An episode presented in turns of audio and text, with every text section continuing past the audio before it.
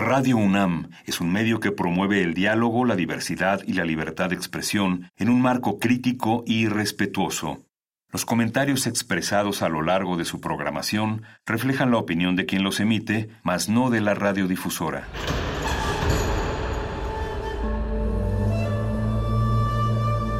Un templo para la apreciación del ser mediante el sonido. mediante el sonido. Para nosotros. El sol sale durante la noche. Nuestros gritos llevan la mesura del silencio.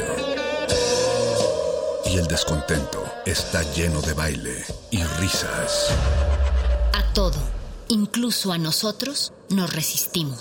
La universidad Ustedes y nosotros somos de Resistencia modulada.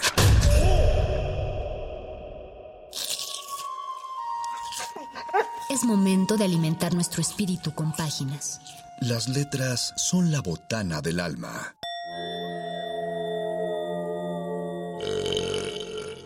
Recuerda la máxima. Los libros son como los tacos. Aún los malos son buenos. Muerde lenguas.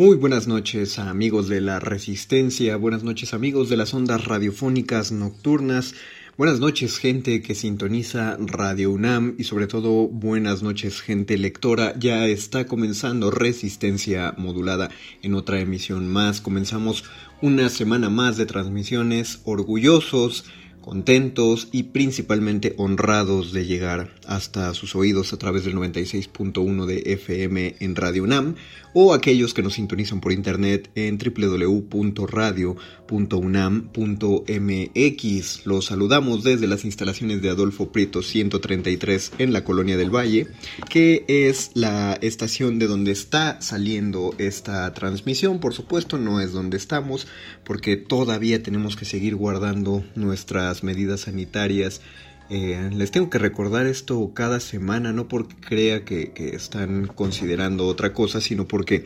constantemente recibimos mensajes de, amigos, de nuestros escuchas fieles, que preguntan que cuándo volveremos al aire. Nada, nada nos gustaría más que continuar con la interacción que solíamos tener con la audiencia a través de redes sociales. Eh, todavía podemos tener esa interacción. Todavía nos pueden escribir en, Facebook Resistencia Modulada, en el Twitter de arroba Rmodulada.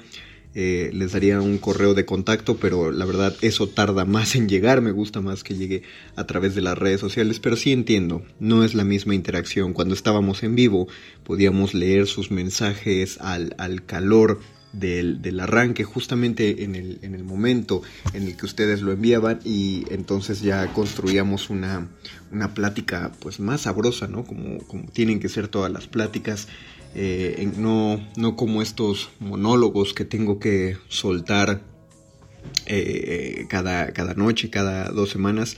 Lo, mencioné mal, no, no es tanto así como una obligación que tengo que soltar, sino que es las condiciones en las que estamos, ¿no? Debemos monologar de esta manera por, por ciertas facilidades eh, al momento de hacer la producción, no, no hemos podido hacer la transmisión conjunta.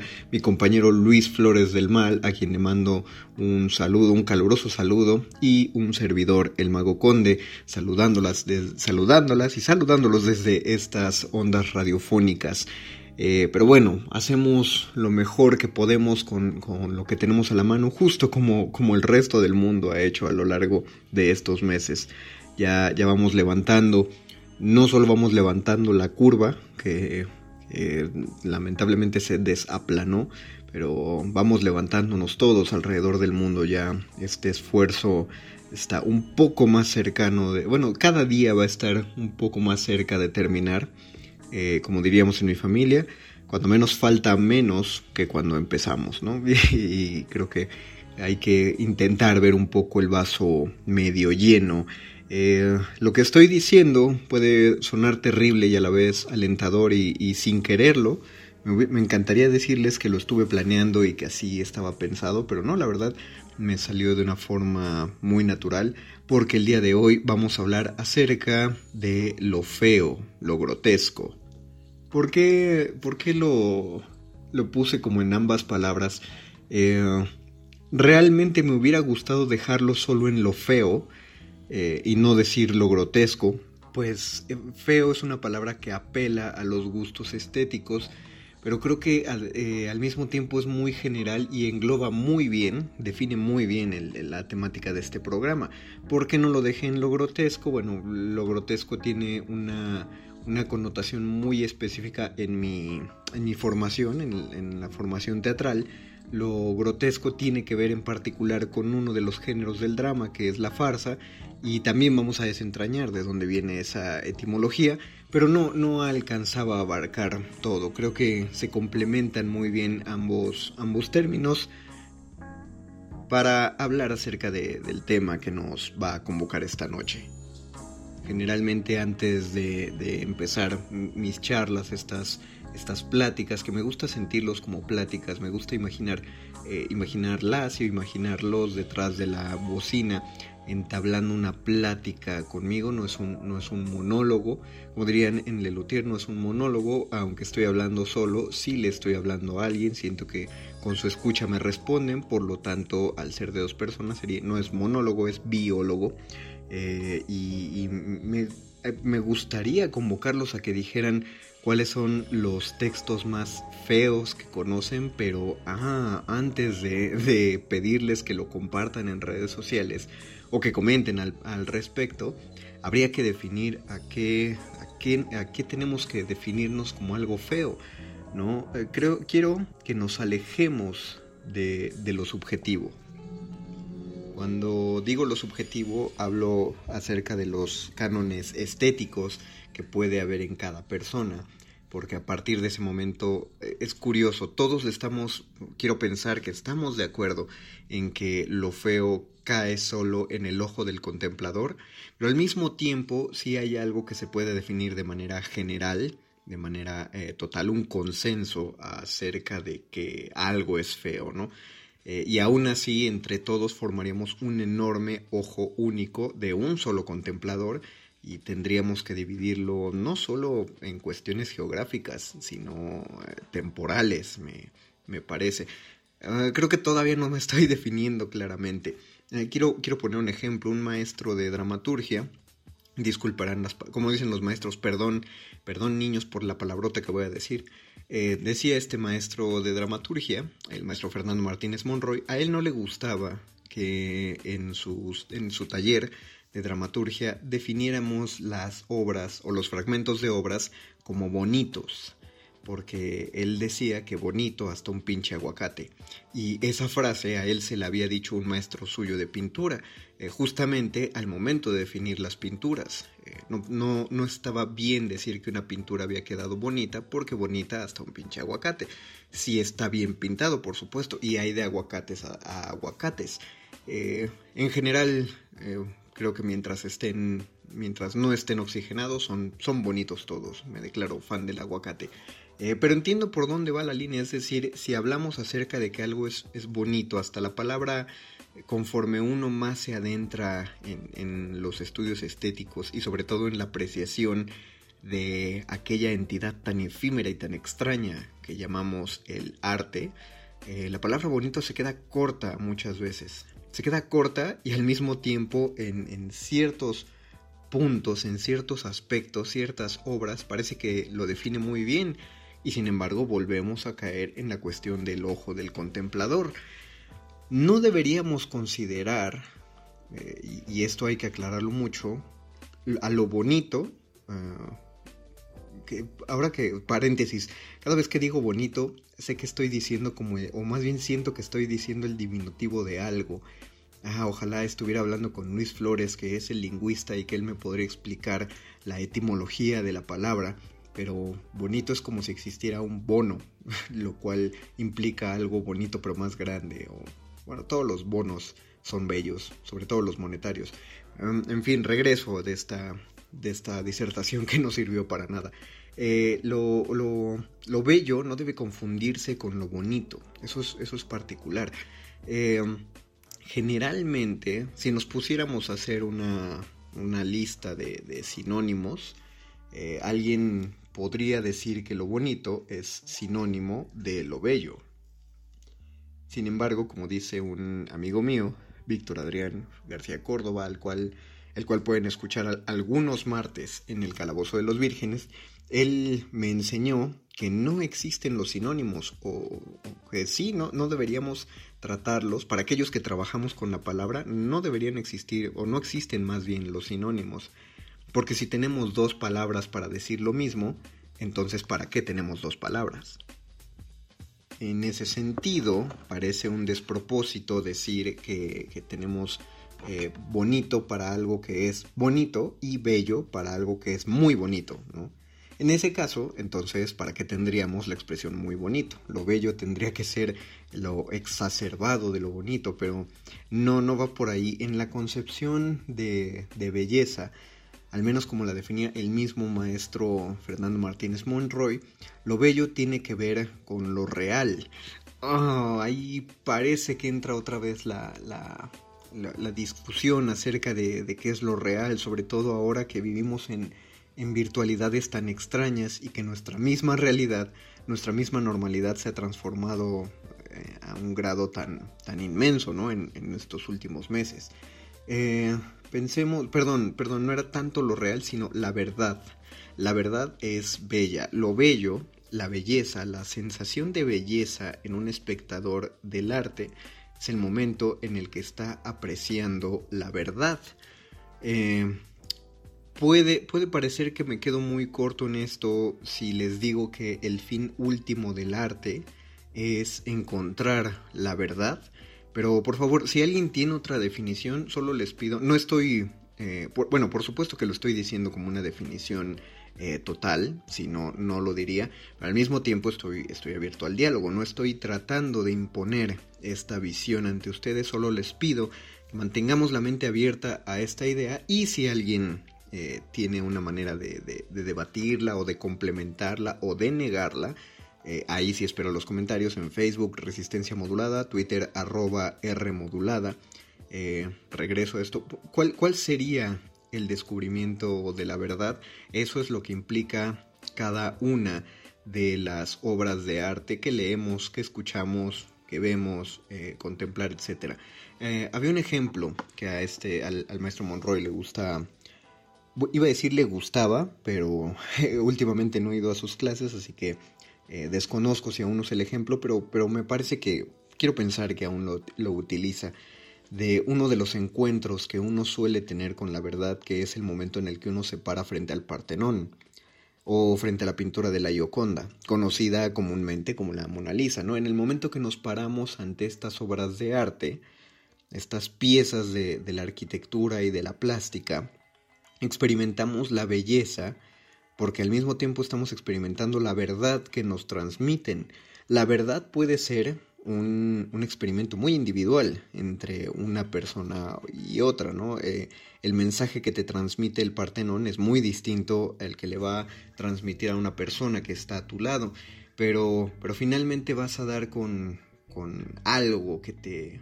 sí, claro, si eres sensible, ¿no? Para la apreciación artística te va a transmitir algo. Por ejemplo, en la cuestión del Partenón es que estamos contemplando las ruinas de algo que fue construido hace pues, ya unos cuatro milenios.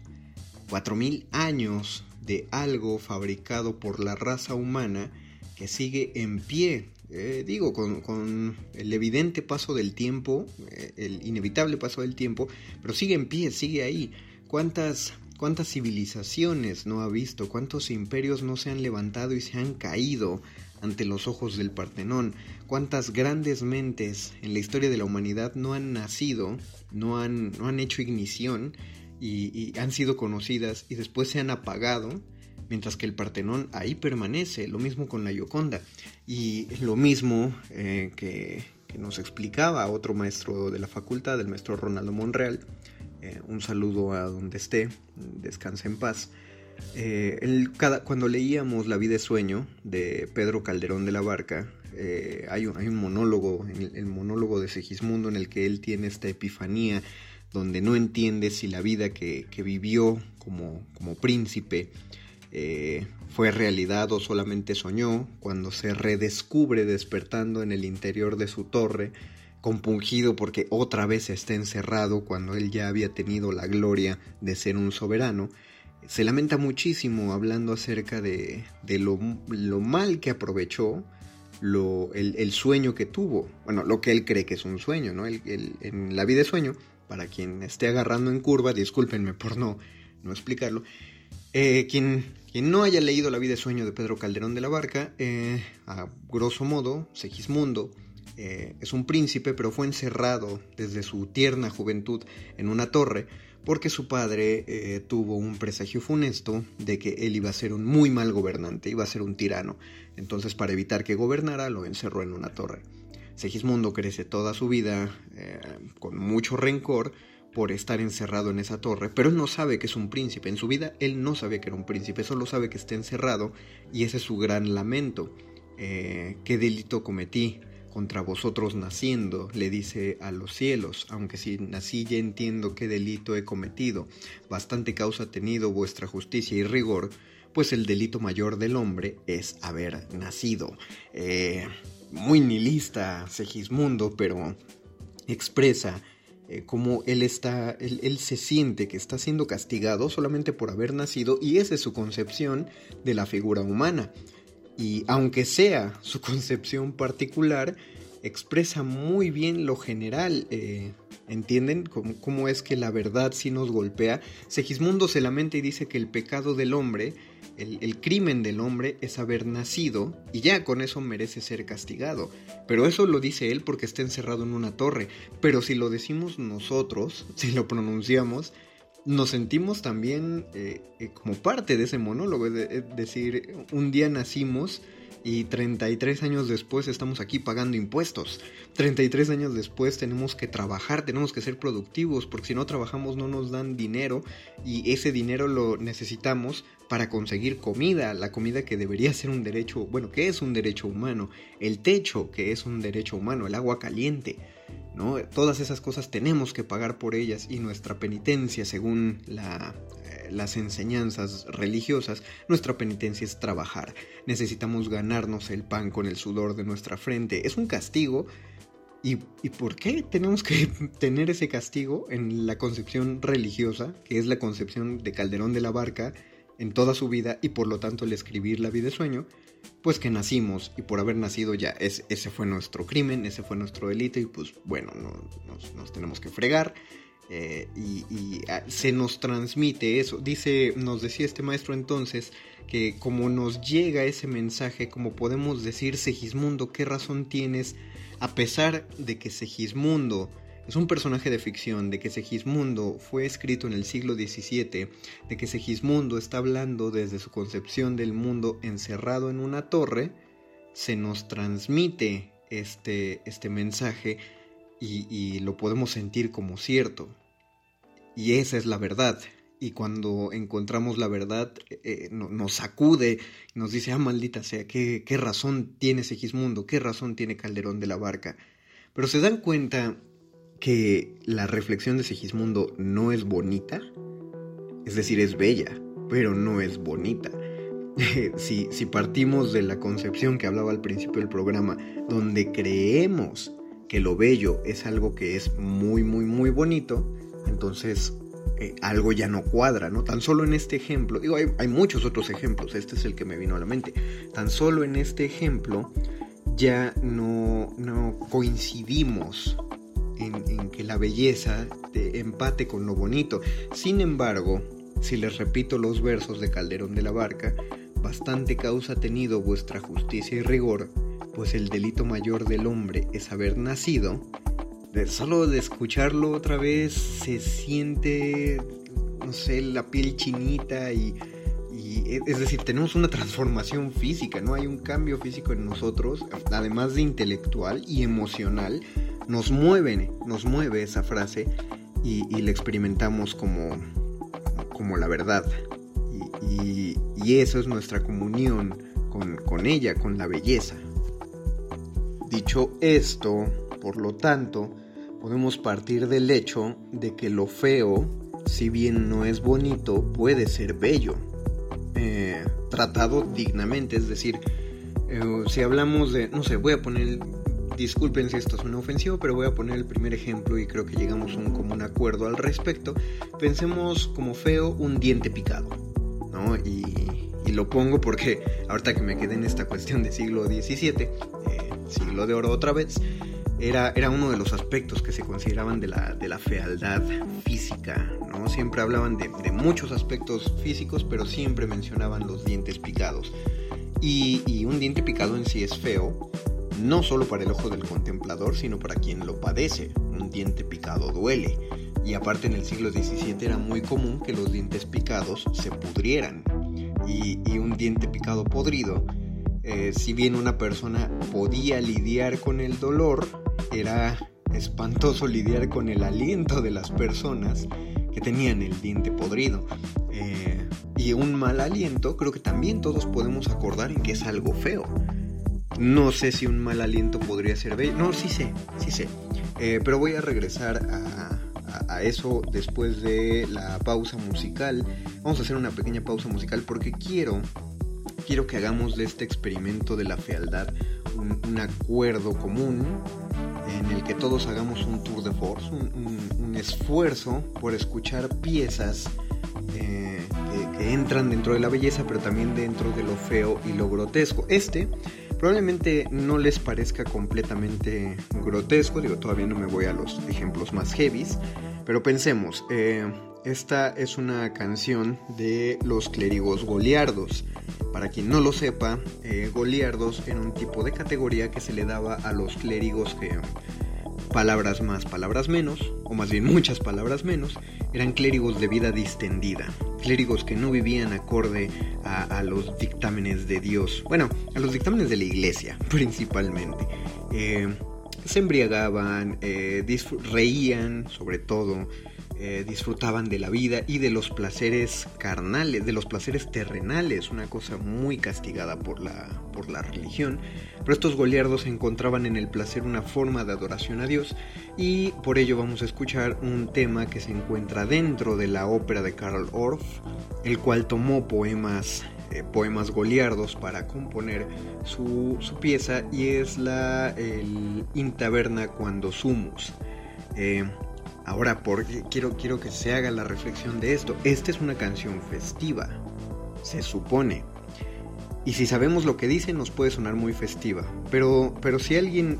Si alguien no conoce el Carmina Burana y si alguien no conoce el Intaberna, va a poder apreciarlo mejor. Quien escuche mucho Carmina Burana les voy a pedir que se desconecten de lo que saben de esa ópera y solo escuchen la canción por sí sola.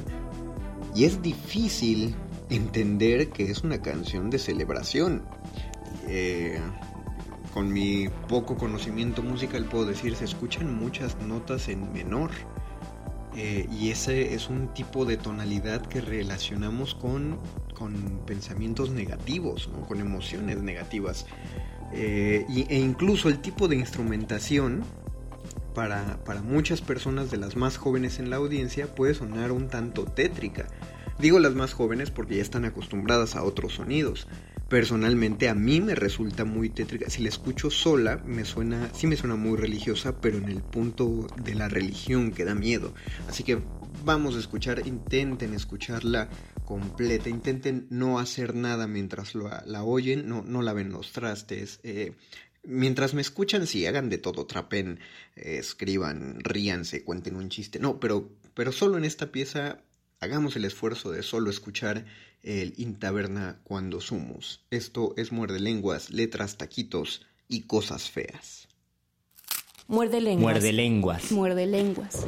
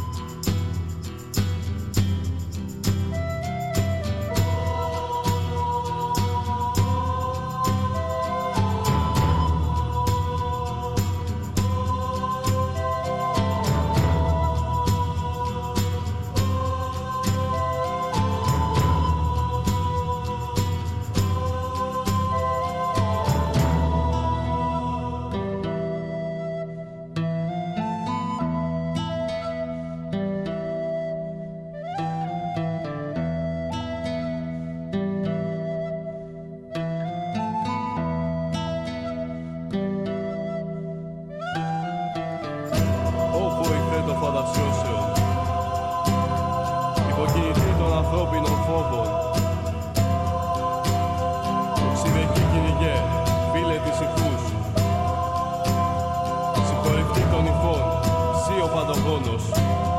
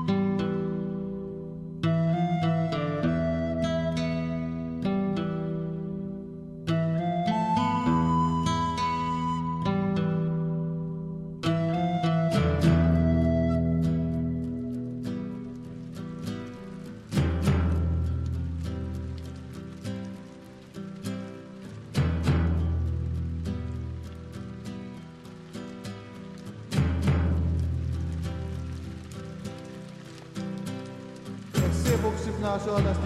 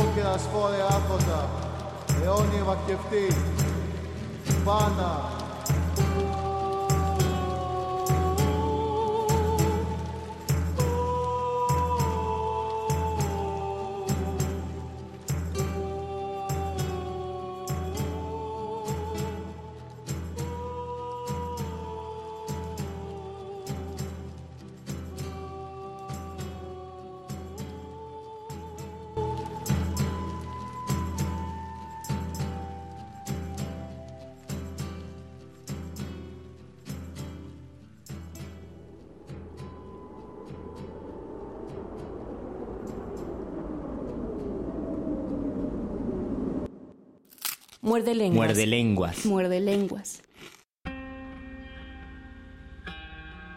Volvemos a este muerde lenguas de letras, taquitos y cosas feas. Escuchamos el Intaberna cuando sumus de, de los Goliardos. Me encanta presentarlos como si fueran una banda. Eh, justo como lo escuchó en el. No, no justo como lo escuchó en el Carmina Burana. Creo que esta es una instrumentación distinta, pero bueno, lo escuchó también en el Carmina Burana. Eh, para, para, quien no ubicó, yo sé que si alguien nos acaba de sintonizar van a decir, pero ¿cómo? ¿Por qué esto suena en, en un programa donde están hablando de lo feo? Precisamente eh, a lo que voy es que para mucha de la audiencia eh, y está, estamos completamente abiertos a que sea así, debemos permanecer con la mente abierta, es una, es una canción fea. Hay gente a la que simplemente no le, gustan, no le gustan los cantos medievales, hay gente a la que no le gusta la ópera. Si hablamos en cuestiones estéticas puede ser fea, ya que si hablamos en cuestiones históricas, para la iglesia era una, una pieza fea porque todo lo que hacían los goliardos era feo. Eh, y quiero recalcar que lo feo puede ser bello. Eh, eso, es, eso, es, lo que estaba haciendo la definición al principio de, de este programa, en el segmento anterior, eh, que no debemos confundir entre lo feo y lo bello. Lo bello es, lo verdadero, explicaba, y nos causa una conmoción en el cuerpo, y lo feo es simplemente una, forma de juzgar, un, un, una calificación bastante subjetiva que cada quien tiene.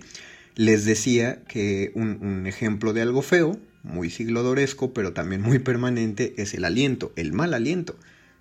El mal aliento es feo, Pero eh, preguntaba, no se me ocurría cómo el mal aliento podía ser bello, pero inmediatamente recordé que sí. Y no soy solo yo, no es solo una concepción personal, sino que vamos a, conocerlo del mismo Erasmo de Rotterdam.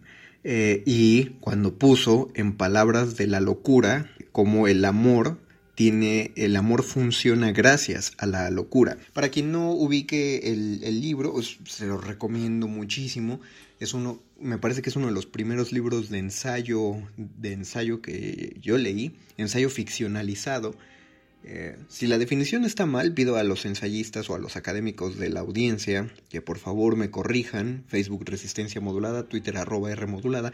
Me parece que es un ensayo ficcionalizado porque lo que hace Erasmo de Rotterdam en el libro Elogio de la Locura es que pone en voz de un personaje que es la misma locura, la diosa locura, pone en su voz una variedad de, de, disertaciones acerca de por qué la locura es necesaria y, recurrente en nuestras vidas, por qué apelamos a, que, a, que la locura nos ayude a vivir. Bueno, en un episodio de, de ese libro habla acerca de cómo la locura, el amor no funcionaría sin la locura, el amor sería imposible sin la injerencia de la locura y dice y se me pueden olvidar muchas partes del elogio de la locura, pero esta, esta se me quedó muy clavada en la mente, donde dice, ¿de qué otra manera soportaría el amante, soportaría un amante el aliento de su amante si no fuera gracias a la locura?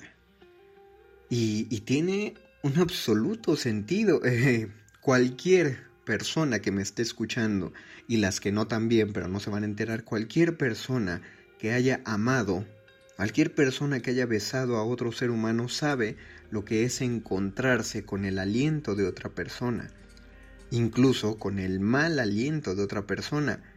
Pero sabríamos, es decir, qué tan conscientes seríamos de que ese aliento es, es, es malo, ¿no? O de qué manera lo procesamos en, en nuestra mente. Dice Rotterdam en, en Voz de la Locura que gracias a ella el, el, peor aliento de una persona nos huele a agua de rosas. No sé si, si sea tal, a tal grado de, de, autoengaño, pero sí me parece que entramos en un punto como de negación. Cualquier persona que haya, que haya sentido el aliento de su pareja por la mañana, digo, pueden ser personas de... Eh, no, eh, no tiene que esto que ver nada con la higiene, pueden ser personas muy limpias y, y etcétera, pero nadie, nadie se se va a dormir, y espero que no lo hagan, con un chicle de menta en la boca. Espero que no lo hagan porque estoy seguro que debe haber algún peligro fisiológico por ahí. Pero eh, efectivamente, digo, cuando sentimos el aliento matutino de la persona que amamos, es muy distinto a cualquier otro aliento matutino. ¿Lo toleramos? No me parece que lo estemos tolerando, porque para tolerarlo sería ver que somos conscientes de ese aliento y decimos, bueno, a pesar de este aliento, sí, me sigue pareciendo muy bello. No, creo que, creo que entramos en un punto muy extraño. Eh, apreciamos ese, ese aliento y mientras más lo digo, digo hay, hay, gente a la cual hablar de la boca de otra persona o hablar del aliento de otra persona le da mucho asco. Y en los tiempos pandémicos que corren, hablar del aliento de otra persona da hasta miedo. Pero en, en, este, en esta materia tan extraña que entendemos como el amor y el enamoramiento, esas cosas no, no tienen que ver. Yo no sé, al menos no me ha pasado y al menos no he escuchado a una persona conocida, pero me gustaría saber si hay un chisme por ahí. Yo no sé si una persona enamorada de, de otra persona, si una persona recibe un beso de la persona de la que está, ha estado enamorada tanto tiempo, si, si, en ese, si en ese beso percibe que hay un, hay un error en el aliento, o sea, que hay algo, un, un cigarrito, un ajo, una cebolla, no lo sé. Eh, incluso eh, otra, otra serie de, de, lo que podríamos llamar defectos físicos, defectos eh, controlables, como por ejemplo un cilantro en el diente. No, si vemos el cilantro en el diente de, de otra persona, de una persona X, solamente decimos, ah, tiene un cilantro, en el, un cilantro en el diente. Si vemos el cilantro en el diente de una persona que nos cae mal, como un político o un profesor, vamos a, lo, vamos a hacer escarnio. Ah, qué cochino, tiene, tiene cilantro en el diente. Pero si lo vemos en la boca de la persona, de una persona que queremos, de, de, de nuestros padres, de, de, nuestra pareja, nos resulta cómico tierno. O cuando menos solamente decimos, oye, tienes un cilantro. Y ya, punto, ¿no? Pero es decir, no estamos haciendo todo el proceso de pensar que algo que, algo que está ocurriendo en ese punto es feo. Eh, pero decirte que tienes un cilantro en el diente es verdadero. Sin embargo, sentir la vergüenza de una persona que lo tiene, eso es lo verdadero. No juzgamos, eh, no juzgamos en sí la fealdad si lo vemos en un producto estético, es decir, si vemos una película o leemos un libro donde alguien tiene algo de comida entre los dientes, no experimentamos el desagrado, sino que experimentamos lo que nos transmite. Eso sería la verdad, nos transmite la vergüenza o nos transmite el momento de intimidad o si nos ponemos muy, no sé, me suena que Cortázar sería de los que si ve en el, cilantro en el diente de alguien, haría una disertación larguísima acerca de qué bonito, eh, qué, qué padre y qué humano el hecho de ver en la persona que amo un cilantro en el diente, eh, allí estaríamos en, entrando en comunión con lo bello. ¿no? un ejemplo que quería dar acerca de cómo, cómo lo, lo, feo no tiene nada que ver con lo bello, en tanto que no puede negarlo, pero sí puede ser relatado de una forma, de una forma bella. Eh, recuerdo que el maestro Martínez Monroy también nos ponía un ejemplo acerca de, del sexo, por ejemplo, ¿no? En una cuestión biológica, el sexo heterosexual es eh, un pene entra en una vagina y se frotan hasta que eh, alguno de los dos, generalmente el hombre, ahí hay otra cuestión fea, eyacula. Y después viene una pleamar y, los dos cuerpos, si, si llegaron a su clímax, descansan. Dicho de manera biológica, el sexo suena, pues eso, biológico, ¿no? Suena como un, un simple proceso natural y, y, suena hasta feo, ¿no? Eh, yo no, bueno, en este momento estamos viviendo un, una etapa de esplendor y brillo dorado en la radiocomunicación mexicana porque puedo mencionar las palabras pene y vagina sin que me suene el teléfono rojo o, nos caiga la censura de ningún tipo de autoridad moral que diga, oye, eso no se puede decir en un programa, menos en un horario estelar, hay niños escuchando, no, no, no, todo, todos ya somos bastante maduros para saber de qué estamos hablando, bendita época dorada de la, del conocimiento. Y aún así, suena feo. si, pensamos que estamos hablando de, del sexo, del, del, acto sexual, de la relación sexual, de hacer el amor, si quieren decirle, eh, todos pensaríamos, oye, hay muchas otras maneras de decirlo. Y por supuesto, cualquier persona que haya tenido relaciones sexuales eh, de, cualquier índole sabría que el sexo ni se, ni se limita solo a eso, ni, ni está expresado de una manera tan... tan o sea, la, expresión biológica se queda muy corta ante, ante la, la situación del acto sexual. Eh, pero el sexo es bello. Y repito, cuando hablo de bello no estoy diciendo, porque estoy seguro que cuando lo dije alguien se rió y dijo, ah, sí, cierto, sí, sí, lo es bello. Sí, pero vamos más a lo, a lo profundo. El sexo es bello que no bonito. No, porque ya expliqué. Y además en el sexo hay, hay, hay pelos, hay saliva, hay sudores, hay olores y muchos olores que pueden no ser, no entrar en el canon de lo bonito, de lo agradable es decir, eh, se han puesto a pensar en todas las cosas que ocurren durante un acto sexual que podríamos calificar de feas. Eh, y, es, y, estoy hablando de los actos sexuales consensuados. Y aún así el sexo es bello. ¿Por qué? Por lo que nos transmite.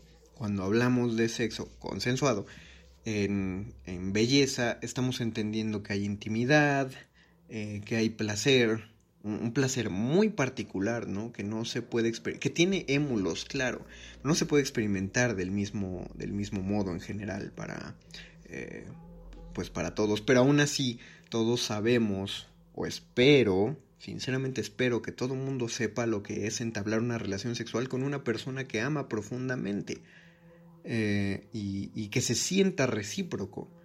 En el momento que lo digo ni siquiera tengo que entrar en detalles, no tengo ni siquiera que poner ejemplos.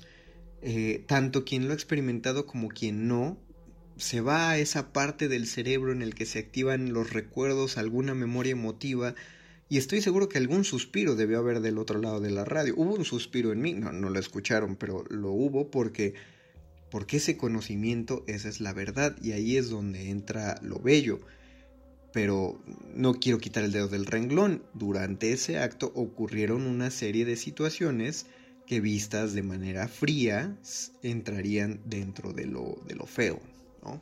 Vamos a, escuchar en lo que procesamos esta, esta información. No, tampoco estoy diciendo que estoy hablando como muy, muy profundo, no soy de lo más filosófico, yo lo sé, pero sí, sí quiero que, eh, que tomemos otro ejemplo musical. Este es, este es un poco más largo que el anterior. Eh, y aunque no lo crean, es contemporáneo. Eh, la canción se llama Convocando a Pan, en inglés el Summoning Pan, y es de un grupo titulado en un momento, ah, Daemonia Nymphe. Creo que escucharon mi, mi, mouse porque estoy buscando aquí en la computadora. Daemonia Nymphe es una, es una banda griega es una mm, banda de música alternativa griega eh, que podría ser catalogada dentro del neofolk o el neoclásico. Es decir, toman piezas de su folclore, de su, de su música clásica y las, las interpretan eh, pues podemos decir de cierta manera de forma contemporánea. Y ojo, cuando hablamos de clásico es, eh, o más bien de neoclásico, es justo como la acepción de la palabra. Los neoclásicos, los neoclásicos franceses lo que hacían era retomar las historias del periodo clásico, del periodo griego, y solo las escribían pues en francés, ¿no? Y bajo las reglas de la poesía francesa en ese momento. Eh, Fedra y las eh, otras tragedias de, Racine eran, eran neoclásicas por eso, tomaban los, los eh, tópicos griegos y los reconvertían al tipo de tragedias francesas. En este aspecto, esta música es neoclásica porque toma canciones del folclore griego, del griego, lo que podríamos llamar griego antiguo, y las reinterpretan. Eh, entonces lo que van a escuchar es algo pues, que es básicamente muy fiel a lo que era una canción griega original. Eh, la convocación de Pan, del dios Pan, del grupo Demonia Nymphe. ¿Por qué escogí esto como una música para explicar lo feo? Eh, lo voy a explicar regresando de, la pausa musical, así que vamos a escucharlo. Esto es Muerde Lenguas, letras, taquitos y fealdad. Muerde lenguas. Muerde lenguas. Muerde lenguas.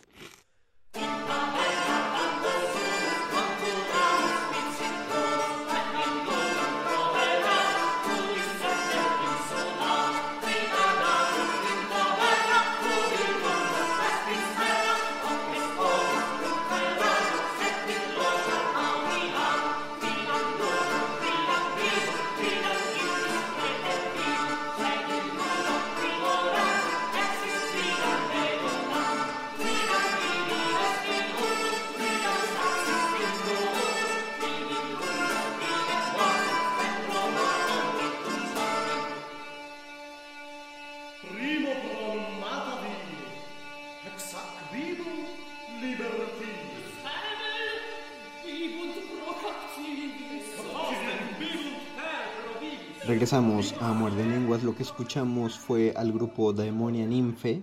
Eh, es un grupo contemporáneo que pueden, que pueden buscar. Eh, bueno, no, no, sé si sigue existiendo, pero bueno, la, el grupo se fundó en el 94, entonces debe tener todavía varios discos. Y la canción que escuchamos fue eh, Convocando a Pan, Summoning Pan, basado en las piezas clásicas eh, de la música griega antigua. ¿Por qué escogí esta canción para, para hablar acerca de lo feo? Bueno, independientemente de cómo les haya parecido, estoy seguro que no faltó y, espero que no faltara en la audiencia quien considerara esta canción como fea. Eh, el, culto al dios Pan es parte de, bueno, era considerado dentro de lo feo, pues, de lo que ahora consideramos grotesco. Uh, ¿A qué se le denominó grotesco en, en nuestro periodo, en, en, nuestra temporalidad, en la modernidad? Lo grotesco eh, tiene, tiene que ver con su etimología de lo grutesco. Lo grutesco era lo que se había encontrado en las grutas, que se había encontrado en las grutas pinturas rupestres no rupestres porque no eran de ese periodo, sino que eran, eh, eran pues pinturas griegas, pues no, no es rupestre, discúlpenme, me confundí. Pero bueno, eran pinturas hechas en las paredes donde la figura humana estaba exagerada en algunos aspectos, de pronto encuentran figuras con dedos muy largos, con cuerpos mm, eh, distendidos y, y sobre todo cuando hablamos de los mitos al dios Pan, pues con unos falos enormes, ¿no? Es decir, miembros, unos penes grandes muy grandes, excesivamente grandes.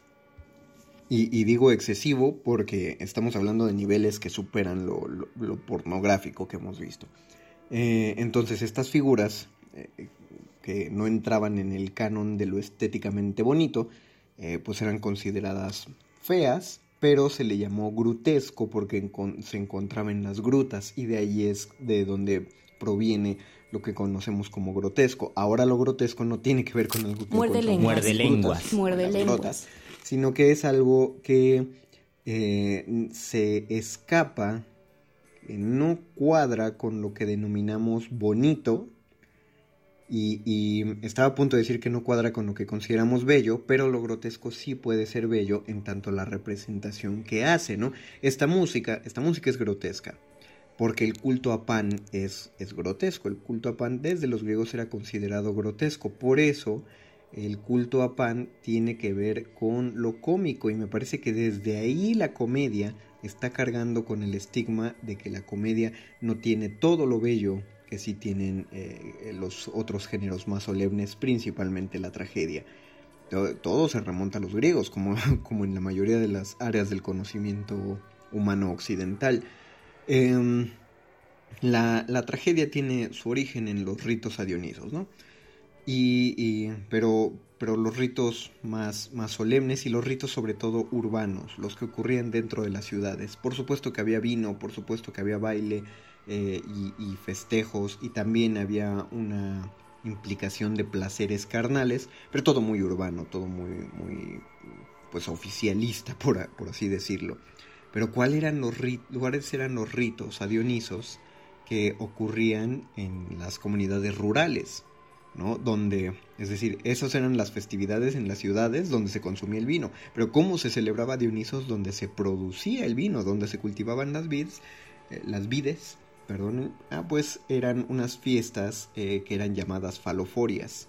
Como su nombre le indica, las fiestas de los falos. ¿Por qué?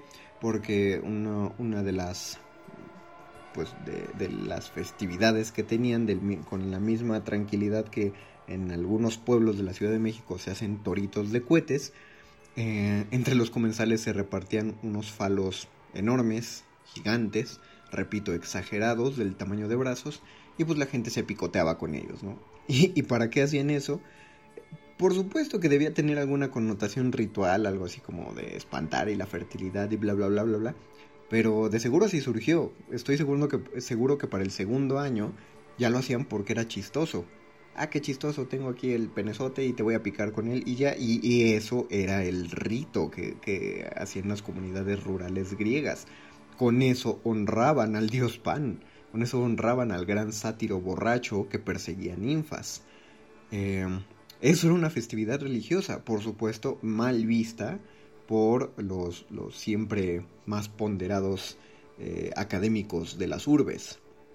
Entonces los académicos de las urbes, al final de los ritos de Dionisos, interpretaban tragedias porque eran, eran elevadas y, representaban mucho mejor el espíritu, eh, o más bien el honor que le querían rendir a Dionisos, mientras que en las comunidades rurales interpretaban farsas, eh, farsas grotescas, comedia, pues, porque eran eh, espectáculos teatrales hechos para hacer reír a la gente. Probablemente la mayoría de estos improvisados. No hay, o al menos no sobrevivieron textos de estas farsas. Eh, y ustedes dirán, ¿y dónde quedaron las comedias griegas? Sí, bueno, pero esas comedias ya fue cuando, pues cuando la comedia se institucionalizó. Recordemos que en las funciones teatrales eh, griegas se representaba una trilogía de tragedias y al final una comedia. la comedia era para pues para pasar el mal trago de haber visto una trilogía de tragedias. Eh, vean qué curioso, ahí está la cosa, ¿no? Eh, la tragedia es considerada lo bello, lo elevado, y aún así dentro de la tragedia hay muchos, muchísimos pasajes. La tragedia funciona gracias a que existe lo feo. No me van a decir que es precisamente bonito el que Yocasta se saque los ojos después de enterarse de que el hombre con quien se estuvo acostando durante años era su propio hijo y que tuvo hijos de su hijo, es decir, que es madre y abuela de sus propios hijos al mismo tiempo. No hay nada de bonito en eso, hay una fealdad tremenda, pero es bello. Y sin embargo, esa belleza, al relatar eh, verdades, eh, cuál, era la, cuál es la verdad de Yocasta sacándose los ojos, pues que así se siente la vergüenza, que hay momentos, cuando uno experimenta una vergüenza tan profunda, también se quiere sacar los ojos o arrancarse las orejas o cortarse las manos, es decir, eh, espero que no, pero en algún punto de la vida hay gente que ha llegado a sentir ese grado de desesperación y, solo porque lo podemos experimentar a través de una obra de teatro existe la, verdad y por lo tanto lo bello, pero no es bonito, ¿no? Es, es, es bastante feo lo que ocurre. En una tragedia que es muy bella, en las tragedias griegas, todas ellas llenas de mucha verdad y de mucha belleza, hay tanta fealdad que necesitamos distenderla con otro tipo de fealdad, que es la fealdad de la comedia. Y la comedia por supuesto que es fea, es bellísima, pero por supuesto que es fea. ¿Qué, podemos esperar de un género que solo resalta los vicios de los personajes? Eh, es feo ser un celoso empedernido, es feo ser un hipocondríaco, es feo ser un avaro, es feo ser un misántropo. Pero hay una belleza muy, muy eh, palpable al momento de interpretarlo y de representarlo en escena. Me parece que, con esto eh, hemos entrado muy bien a, detalle, he, marcado muy bien mi punto de cómo es que lo, feo no tiene que ver con lo bonito y lo feo tampoco es lo opuesto de lo bello, pero eh, vamos a desarrollar, bueno, voy a desarrollar más a propósito del tema el próximo miércoles. Por ahora el tiempo se está acabando. Si tienen algún comentario o alguna experiencia acerca de lo feo y lo bello que quieran compartir, estoy en Facebook como Resistencia Modulada y en Twitter como arroba para toda la audiencia. Saben que sería bello, perdón, que sí sería muy feo y que no sería para nada bello que terminara la emisión sin agradecerle a la gente que hace posible la transmisión de resistencia modulada y de muerde lenguas a, a nuestros operadores allí en cabina en Radio UNAM. No digo nombres en específico, repito amigos, porque no, no sé cómo estén las rotativas, no sé quién está dando play, pero aún así agradezco al cuerpo de de operadores técnicos que están en Radio Nam y también agradezco a quien hizo la producción de este programa que se lo avientan en conjunto entre Betoques y entre Mónica Sorrosa. Muchas gracias amigos, quien sea que haya editado esto, agradezco profundamente que hayan ayudado en el trabajo. Yo me despido a nombre de mi compañero Luis Flores del Mal, soy el Mago Conde y para cerrar, para irnos eh, aplicando de nuevo cómo es la, fealdad, como explica la, fealdad en cuestiones que, no conocemos. Eh, con, esto voy a ir, voy a ahondar más el próximo miércoles, pero es que cómo consideramos feo aquello que se sale de nuestros propios cánones estéticos. Es decir, eh, vamos a enfrentarnos a música de otra parte del mundo. La ópera la ópera china, la ópera de Pekín. Esta canción es la concubina ebria eh, y fue interpretada en el, en el festival de mediados de otoño en, pues, en, China.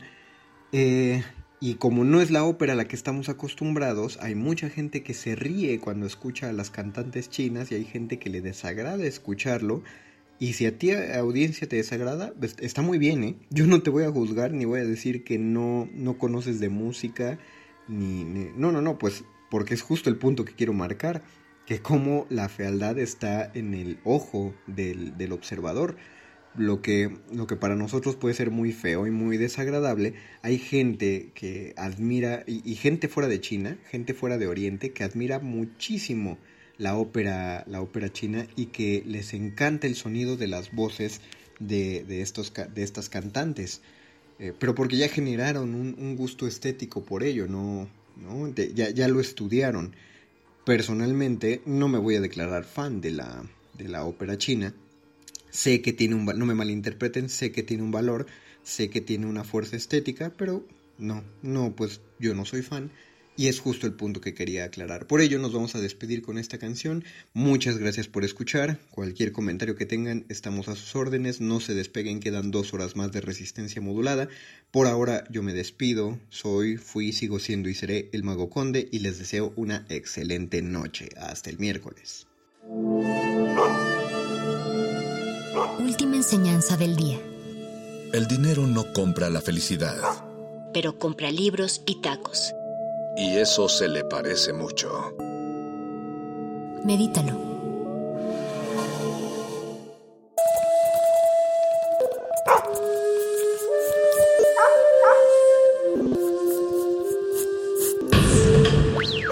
La música emergente es como el silencio. Silencio.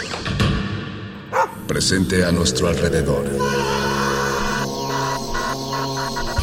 Pero audible solo para quienes tienen disposición de escuchar. Como todos, en este campo de cultivo. Cultivo de ejercios.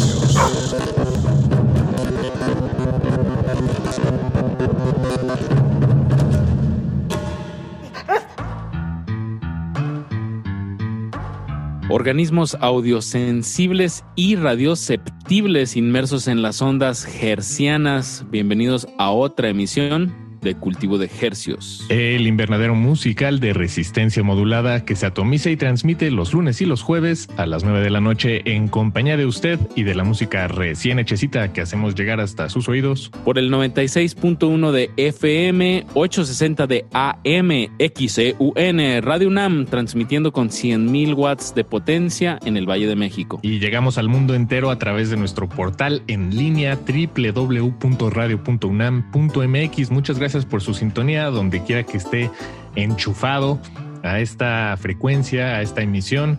Esto es Cultivo de Ejercios y le saluda detrás de este micrófono su servidor Paco de Pablo. Y acá detrás de este otro micrófono su servidor Apache o Raspi, invitándolos a que nos acompañen hasta las 10 de la noche con, con música fresquecita hasta la comodidad de sus oídos.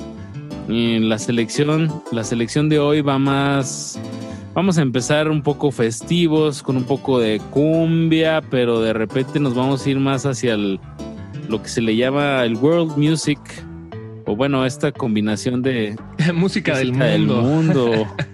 Cuando se nos acabaron las palabras para categorizar el resto de la música que no comprendíamos y se le quedó este maldito nombre, música del mundo, pero bueno, es que así. Gracias, Enia. Exacto, y gracias, Mixup. Eh, no, pero bueno, la, la, verdad es que eh, ya es un poco de seriedad. Sí, como bien decías Apache, les traemos un poco de cumbia, les traemos un poco de, de jazz, de spoken word, les traemos un poco de, de fusiones. Música prehispánica, Ándale, de fusiones exacto. prehispánicas, de también música hindú. Y un poco y de, ambient. De paisajes sonoros, Exacto. de ambient con paisajes sonoros. De guitarra preparada. Ahí está, ahí está más No, o menos. Está la- bien, esta noche está sabrosa, pero sí es música para, para contemplar. Entonces, eh, esperemos que estén cómodos, que sus oídos estén bien lavaditos y que puedan Sí, escuchar son esto. canciones largas. Sí, tendidas, tendidas. Para ver el tiempo pasar. Pues vámonos Apache. como Exacto, pero bueno, para afilar un poquito ese, ese oído y, y ponernos en un buen estado, pues vamos a poner primero del combo oscuro. Qué sonido tan rico. Así se llama Cumbia. El, el tema y el álbum, un proyecto de Austin, Texas, hasta sus oídos. Cultivo de ejercicios. Cultivo de Hercios. Saludos desde Austin, Texas. Eh, el combo oscuro es eh, pasó el año pasado cuando aquí es- estamos en la capital de música en vivo del país, en Austin, Texas. Y de repente paró todo. Y después de un rato dijimos, dije, no, pues este, ay, tengo que hacer algo. Y llamé a unos, unos camaradas y estamos en grupos, diferentes grupos aquí en Austin. Y dije, ¿sabes qué? Vamos a juntarnos y a ver qué sale de, de lo psicodélico, de las influencias de Colombia y Perú, el Distrito Federal, Monterrey y especialmente Texas y el sur de Texas, por la frontera donde se unen los dos mundos. Y lo que salió es el producto del combo oscuro, es, es muy intencional, es hecho para los bailadores y las bailadoras. Y mil gracias por la oportunidad de contarles este, eh, sobre el combo oscuro. Somos fans de resistencia modulada, lo encontramos en internet una noche y fans por vida. Mil gracias. de.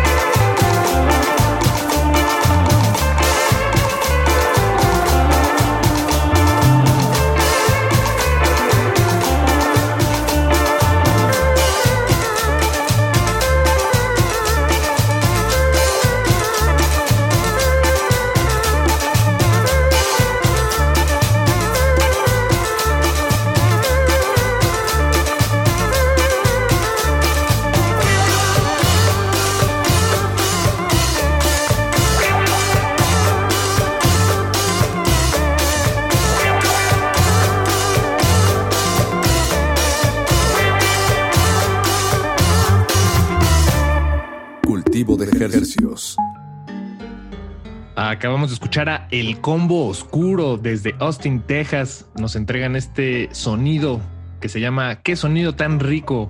Así pueden encontrar eh, la canción y el álbum. Bueno, son cuatro temas. Este, más bien este pequeño EP de El Combo Oscuro. Apache, vámonos a San Luis Potosí y a, y a Córdoba, Argentina. Perfecto. Este es un trío conformado por Leonardo Prakash de San Luis Potosí y Fede Díaz y Santiago Bartolomé. Ellos dos son de Córdoba, Argentina y nos entregan este sencillo que se llama Al Cóndor, un ensamble que cons- Así pegadito a- al cóndor. al cóndor. Y este ensamble está constituido por una guitarra, una cítara y este pequeño instrumento que parece una trompeta, pero en realidad se llama fliscorno. Eh, tiene sus propias características, pero imagínense una trompeta. Una trompeta que tuvo un hijo con un corno francés. Y lo vamos a ligar, digo, ya en esta tónica de, de, sono- de dison- de sonoridades como la cítara. eh, vamos a, a poner este tema de José Díaz de León, compositor mexicano radicado en, en Alemania, que tiene este proyecto que se llama Pangea Última. Y bueno, sacaron este tema que se llama Mictlán. Este no es un estreno, pero es una rola que vale muchísimo la pena eh, sonoramente y la composición es increíble, el nivel de grabación, todo, es un, el paquete completo. Pangea Última, si pueden checar este proyecto, de verdad no se van a arrepentir, es un verdadero deleite para los oídos. Y pues, ¿qué más les contamos? Más bien, hay que sonarlo. Recuerden, estamos en cultivo de ejercicios de aquí hasta las 10 de la noche, no le cambie. Ejercios. Cultivo de Hercios.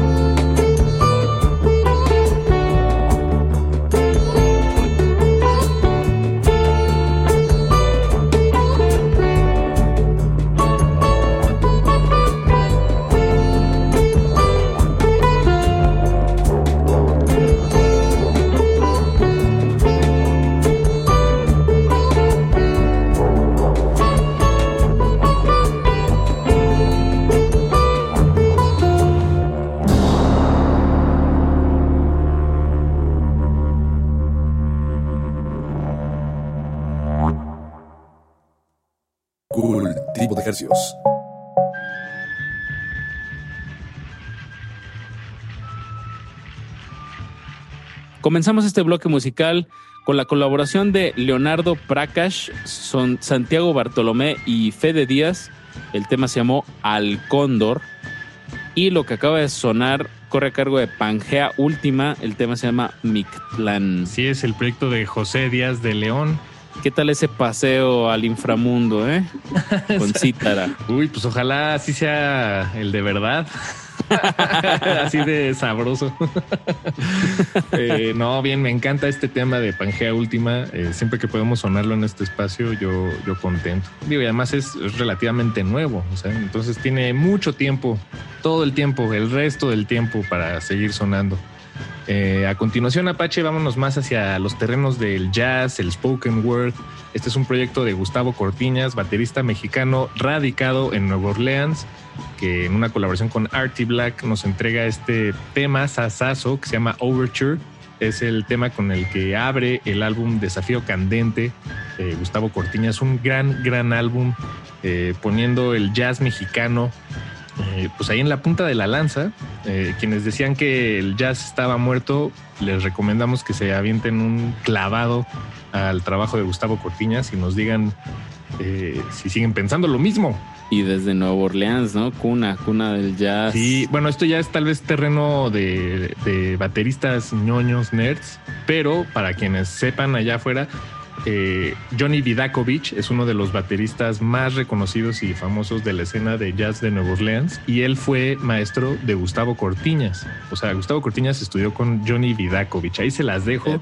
Si, si, el nombre le suena, saben que, que, está, que no es poco lo vamos a ligar con otro maestro y pionero de la música en México. Eh, hablo de Luis Pérez Ixonestli. Tenemos una entrevista pendiente con, Luis Pérez, pero le mandamos un, fuerte saludo. Él, él, estuvo tocando muchos, muchos años como percusionista en, el Cirque du Soleil. Eh, él fusionó muchísimo la, la percusión prehispánica mucho antes que todos los que lo hicieron después. Exactamente. Es que sí, sí luego sí, fue toda una tendencia, pero él como desde finales de los 70s, 80s, me parece que ya, ya había incorporado pues como toda esta sonoridad, pero con composiciones originales y, y de alguna manera pues como ampliando la gama, ¿no? Como Así es. Hay un gran hueco, ¿no? De, de, cómo no, no se preservó, pues como no hubo manera de preservar la música prehispánica más que en los instrumentos, ¿no? Pero nunca hubo ni partitura ni... Sí, exacto. Todo fue muy oral. Y Exacto, más alejadas. Pero sí creo que en esta ocasión, o sea, por ejemplo, eh, Luis Pérez Ixtonostli sí hace en base a la sonoridad, hace una recreación para mí bastante legítima de, cómo fue la música prehispánica. Digo, obviamente siempre es una reinterpretación, pero los mismos sonidos están usados de una manera tan increíble que genio, genio Luis Pérez y Sonestli.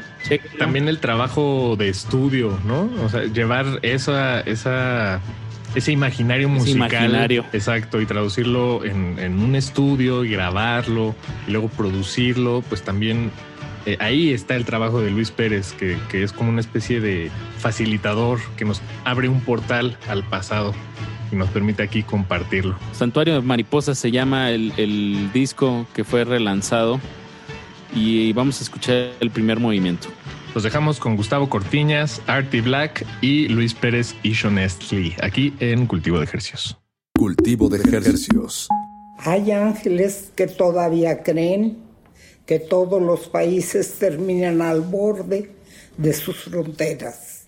Quienes sustentan este criterio seráfico olvidan, interesada amnesia, que una legión de piratas, mercaderes, banqueros, marines, tecnócratas, boinas verdes, embajadores y capitanes de empresas norteamericanos se han apoderado a lo largo de una historia negra de la vida y el destino de la mayoría de los pueblos del sur y que actualmente también la industria latina yace en el fondo del aparato digestivo del imperio.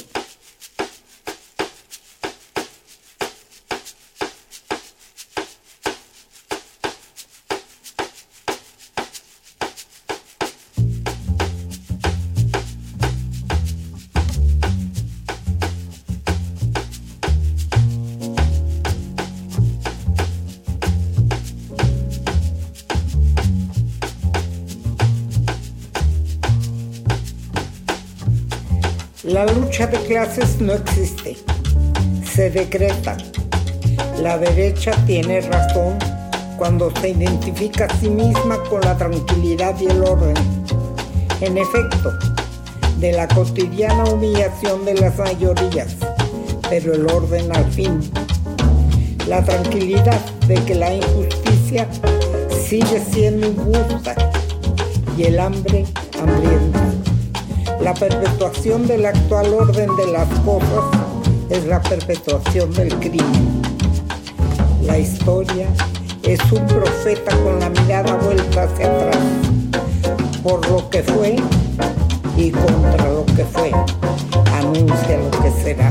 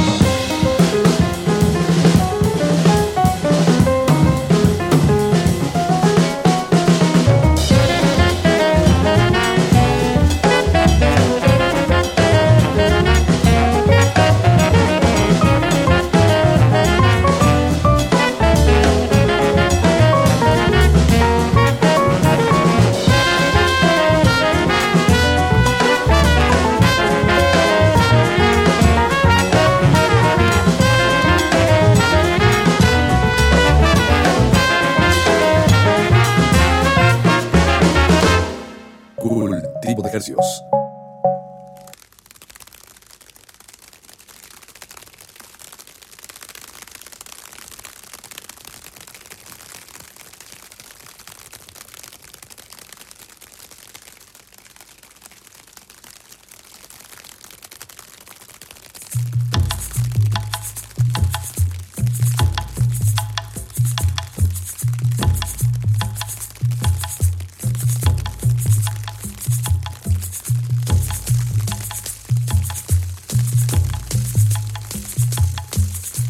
Kutipil kinti okotak lakin. Kupol hum omkal. El chimal batel utakot tulakal. El chimal uk batel utakot tulakal.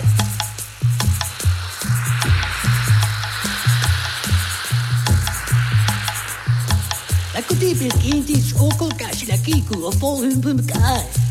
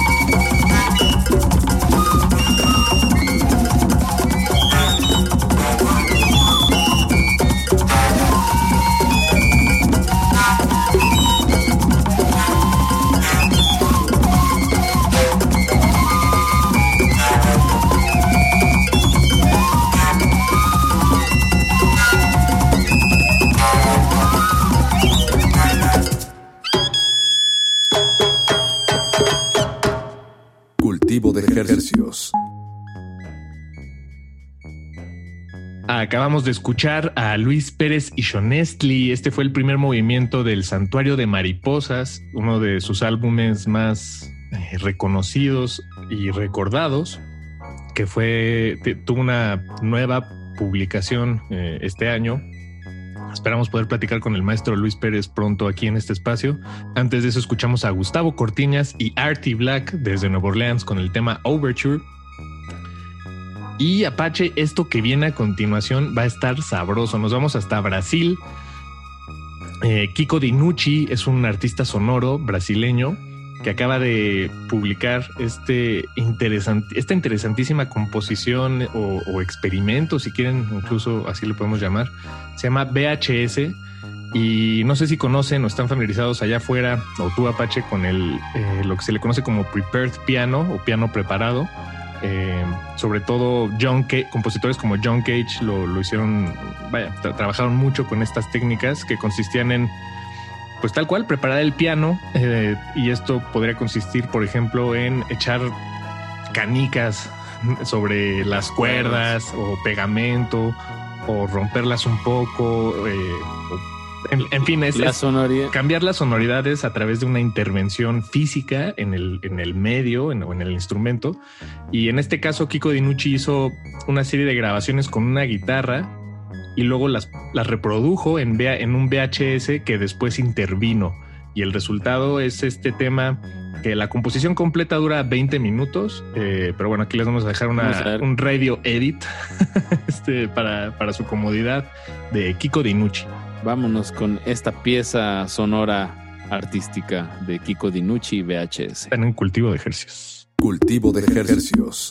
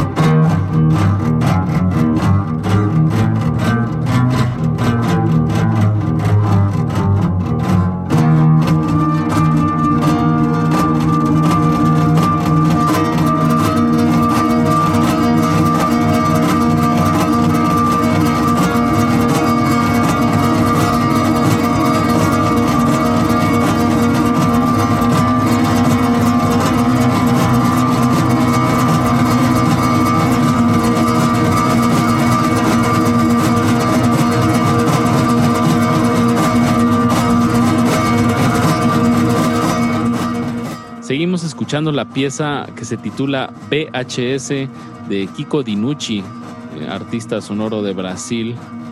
Y Paquito, no nos queda más que despedirnos. Eh, le recordamos que, que- estamos en, las redes sociales como arroba R en Twitter e Instagram. Por favor, ahí estamos a sus órdenes, cualquier cosa. Y agradecemos muchísimo su sintonía. Ya para despedirnos nos vamos a ir con un consentido de este espacio. Hablo del productor Edgar Mondragón, que acaba de sacar este tema que se llama Movimiento. Sí, es un sencillo que el buen Edgar, saludos a donde quiera que se encuentre, camarada, eh, nos acaba de regalar. Eh, eh, ha estado publicando música de que compuso para películas eh, eh, este año. The Easy Path es una de ellas, Mudar de Sueños fue otra de ellas. Y ahora ya nos entrega este primer tema, eh, pues completamente original. Digo, no es que los otros no lo fueran, pero parece que este no, no pertenece a, pues, al trabajo cinematográfico. Eh, igual su música es muy cinematográfica, yo la considero así y esperemos que ustedes disfruten este último tema para continuar lo que queda de esta noche. Muchas gracias por su sintonía. Esto fue Cultivo de Ejercios y se despide su servidor Paco de Pablo. Es otro servidor Apache o Raspi. Agradecemos su sintonía y nos escuchamos el próximo lunes con más música de ejercicios.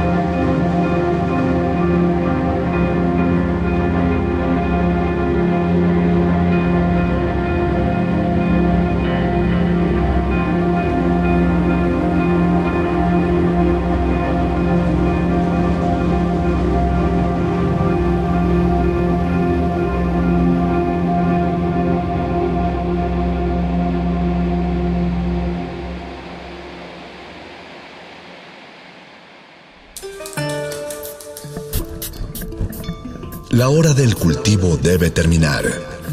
Así, el sonido podrá florecer.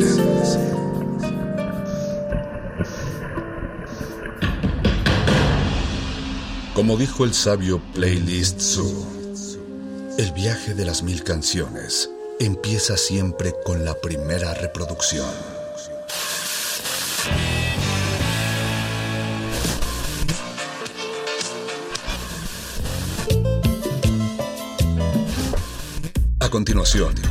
Un maestro te abrirá la puerta de su lista de reproducción. El resto va por tu cuenta. Ley listo.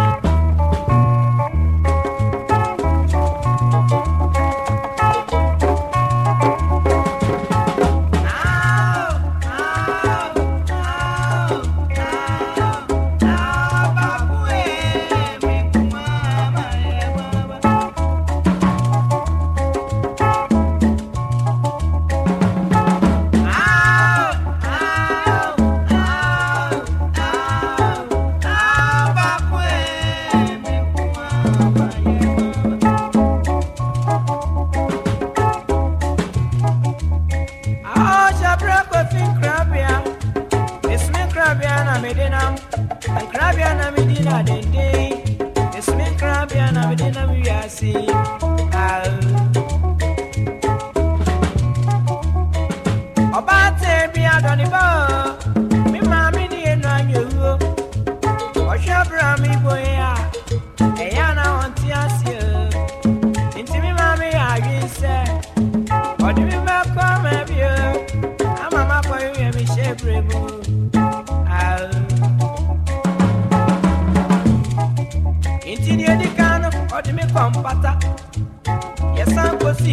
n'apa ọsa dị mbesi kompiti. Ekyire ekodu mpitiripi ọsa dị mbesi kompoti. Ekyire nso ekosi mpotiriti nsuamafo sɛ yɛ den nie na mehyɛ bere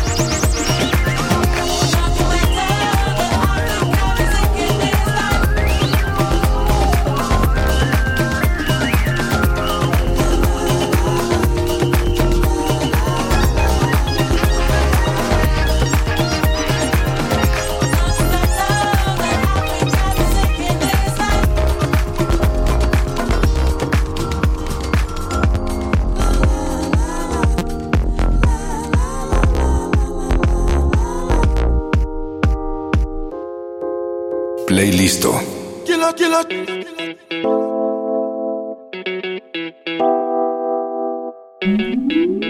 Download from GhanaTracks.com. It's Kelpie Vibes. Down so cute.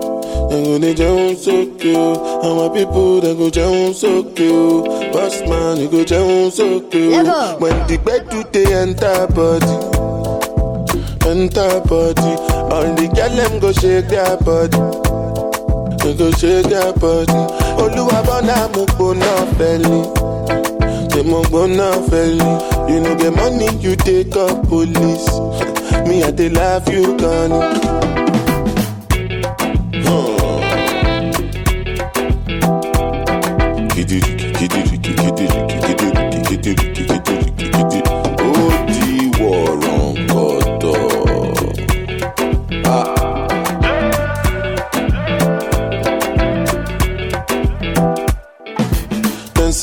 Take grace and no nama. But I go spray you the money on your ma. You supposed to know, say me no be newcomer. So my baby make you no go dollar, no go dollar. When the bed with the enter body, enter body. All the girl them go shake their body, they go shake their body. Oluwa bona mo go no felly, they mo go. You know the money you take up police. Me I dey love you, Connie. As I dey sing, they feel the pulse. Make all the people jump around. Make you dey listen well because I know you shout. No joking around. Listen, make I tell you what it's all about. I know you tell you I see what I ain't the sit down inside boss, you say you be boss. Eh, oh yeah, look, look, da da da. Look, look, da da da. Say suma pikin with the para with the ga ga ga. Kilo shele ba ba ba. Oh look, loco, loco, loco, da, da, da. Loco, loco, da, da, da.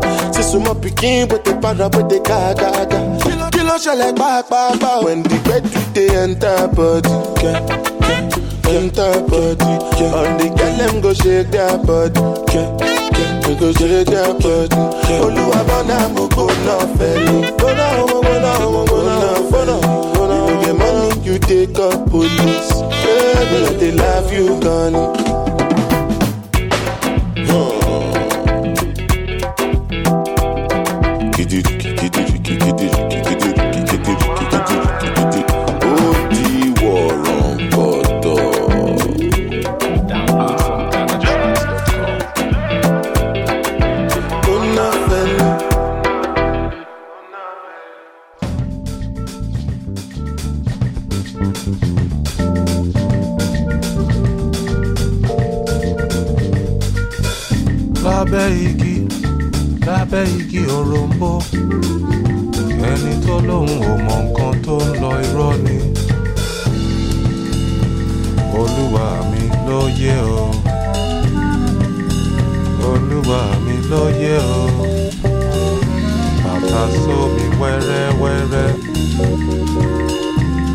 Bàtà sómi wẹ́rẹ́wẹ́rẹ́. oníṣekúṣe lábẹ́ igi lábẹ́ igi òrombó ẹni tó lóun ò mọ nǹkan tó ń lọ irọ́ ni. Lábẹ́ igi lábẹ́ igi òrombó lábẹ́ igi lábẹ́ igi òrombó olúwa mi ló jẹ́ o.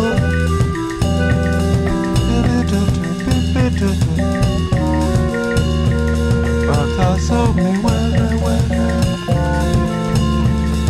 Bàtà sómi wẹ́rẹ́wẹ́rẹ́. Oníṣekúṣe.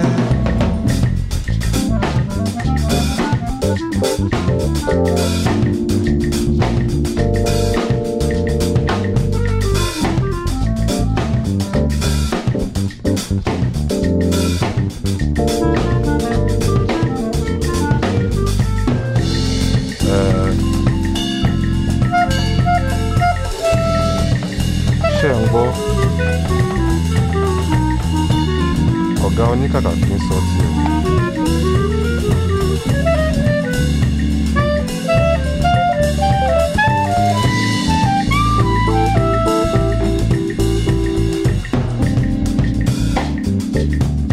baby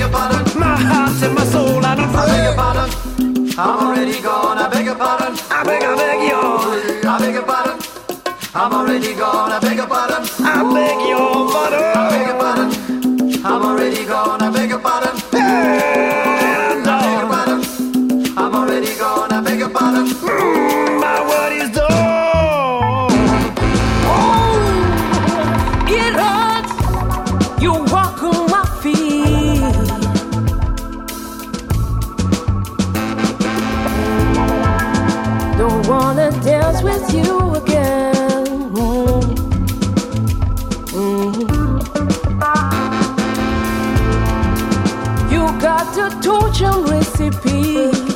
Keep it, baby. Oh, it hurts. You walk on my feet.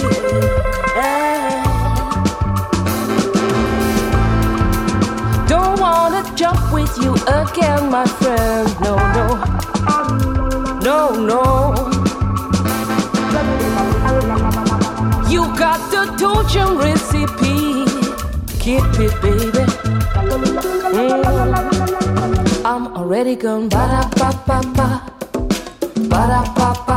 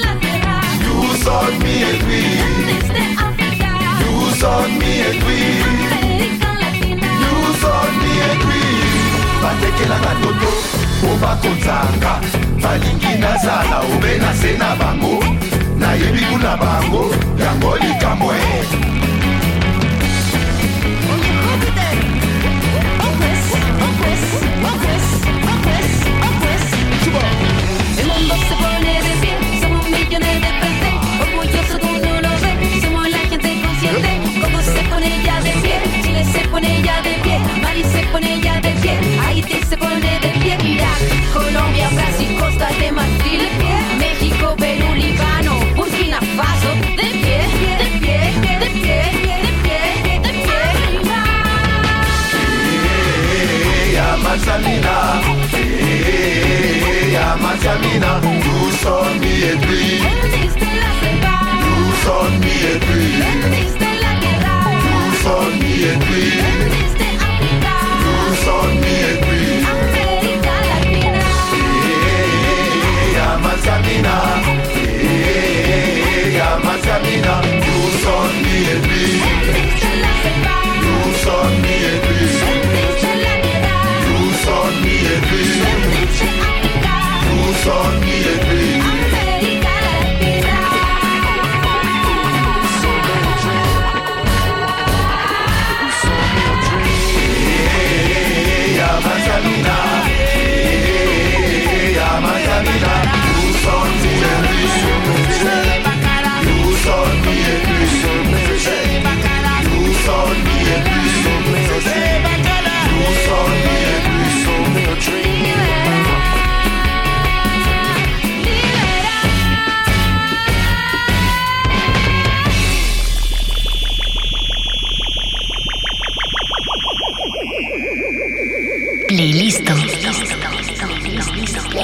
Nosotros